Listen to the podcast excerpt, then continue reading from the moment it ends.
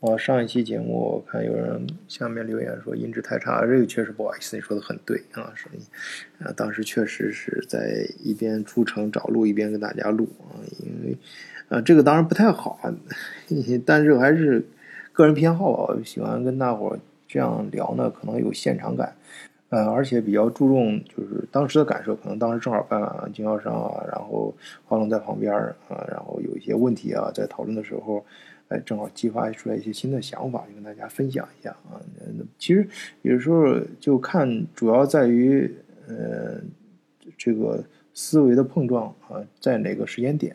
啊？我想这也是跟现在越来越强大的 AI 智能相比，我们总要有一些不同的吧。因为你要是比较各方面的文音质啊，包括人家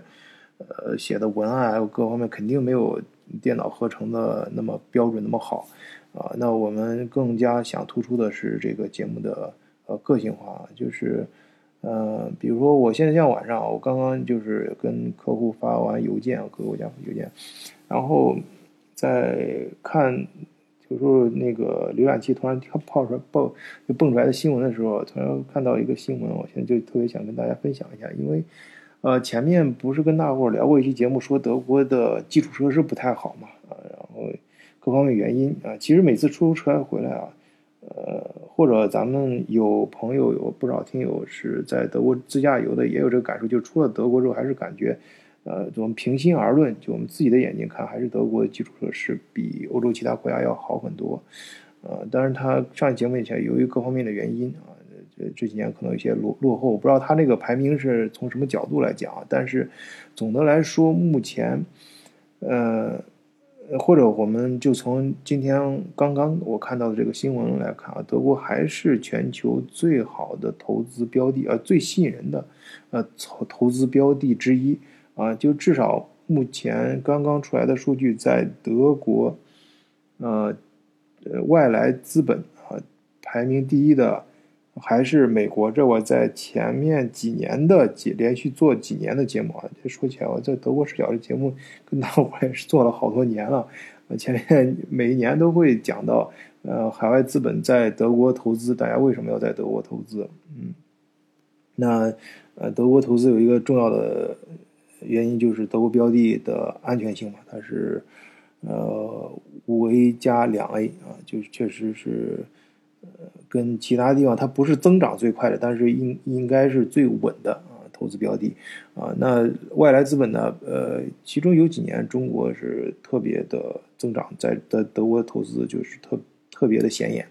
啊。那呃，今年最新出来的数据呢，排名第一的是美国哦，我还是先把这个排名说完啊。排名第二的是瑞士。呃第三的是英国啊，中国是第四，哎，第五我估计很多人可能没想到，第五是土耳其，啊，嗯，好，下面我还是简单说一下我个人的看法，就是我个人分析的这个原因。首先美说美国吧，美国其实，呃，我记得很很多年前，呃，呃，带中国老板在德国这边参加展会嘛，跟我们聊的时候，有有几个老板就给我，呃，这样聊过，就是说，呃。就是你知道这个，一般中国老板出来都喜欢指点江山啊，就是这个，呃，看的这个视角比较宏观啊。这个中国老板，那个尤其是你甭管那个大小老板，他出来这个话总是哎自己这个视角非常的高啊，就是说这个这个一张嘴就是这个美国怎么怎么样，哎，德国怎么怎么样，也就是反正好像感觉他就把德国跟美国都看得很透啊，说这个德国人呢，这造东西确实不错啊，但是呢，美国人这个。呃，创新能力非常强，所以呢，就是一般这个美国那边就是出什么新点子出的比较快，出完之后呢，呃，就就就就扔扔扔给美德国了，哎，德国就能把它造的更加精细啊，然后然后再上量呢，可能就投放到中国市市场，然后中国这边会呃更厉害啊，所以这个 中国老板就出来了，现在的。各个全球各个地方去接着干啊。然 后呃，这个还还还还还后面，当然后面还有一些更多的一些，呃，很有意思的一些言论啊，这个我就不适合在节目里面说了。但总之，呃，他提到这一点，我觉得，呃，挺有意思啊。这个观点就是，呃，美国确实是你比如说现在去年这这几年吧，在美国很多公司在德国，呃，投资建厂啊，你最典型的就是特斯拉嘛，呃，就美国确实是他们有很多一些新创新啊，一些好的东西，但是想把它量化呢，就是或者是说把它呃落地真正落地规模化生产，那最有效率的国家应该就是德国，呃，或者是之一吧，呃，你直接投放到有些国家，可能美国不太放心啊，或者是。呃，标准化或者是一些质量，它不能够准确的传达出他的想法。那有些想法，他要把它具体的落地啊，真正的产出出来，中间很多一些环节，尤其是制造工艺上，有些你要确实达到一定的标准才能出来这个东西。啊，那美国显然呃就很好的能够承接这个事情。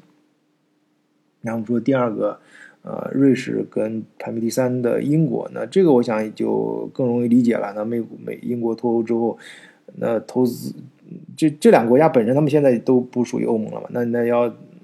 面对欧盟市场，那最好的落脚地啊，或者是最好的建建立，放眼整个欧洲市场的话，那最好的呃一个建立基地，建立这个或者是建立一个。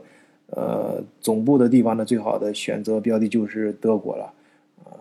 呃，那这也没什么好说的，一般做生意的人都懂这一点，啊，就抓住关键的地方嘛，呃，去开展业务，呃，那后面这个中国啊，中国其实增长非常快，这我自自己有一年跟大家分享过，我有大约有一年的时间在工作重心放在新能源呃电池啊，尤其锂电池这一块儿。啊，所以对于跟德国的几大车厂，宝马、奔驰、奥迪啊，跟他们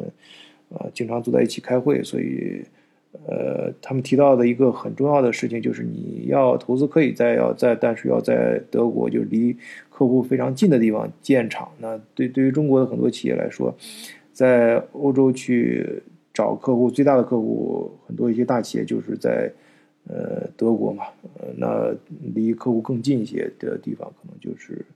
呃，在德国本土去建这种呃，不管是生产环节啊，还是研发啊，至少这两个占一个啊，要么是生产，要么是研发，你只要建一个，这样的话，它对于开展业务就更有说说服力啊。这个具体呃，有咱们听友有涉及到这方面业务呢，就我可以分享一个经验，其实这个你可以找一些咨询公司去做，可能事情会做得更好一些啊。其实可能绝对数字可能会超出你的想象，但是。相对来说，我觉得，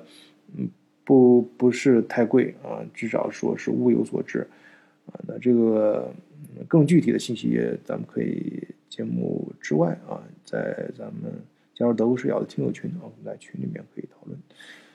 呃，那下面，哎，下面一个就是土耳其，哎，土耳其很有意思啊，这虽然土耳其刚发生大地震啊，还有刚刚过去俄乌战争发生一些事情。嗯但土耳其在德国的投资居然排到第五位，但其实也不是特别意外，因为土耳其跟德国的关系，我想经常听德国视角的朋友一定都知道。呃，这样国家关系，无论是从呃最近的这个历史研究，二战之后引入土耳其劳工，还是呃再往前倒啊，这个这两个国家关系都非常的特殊啊，很密切。那。土耳其在德国的投资的体量能达到这个数呢？我觉得本身也说明了土耳其其实，他这几年还是捞了不少钱啊，有钱才能对外投资嘛。啊，那好，今天就暂时跟大家聊到这儿，谢谢大家收听，再见。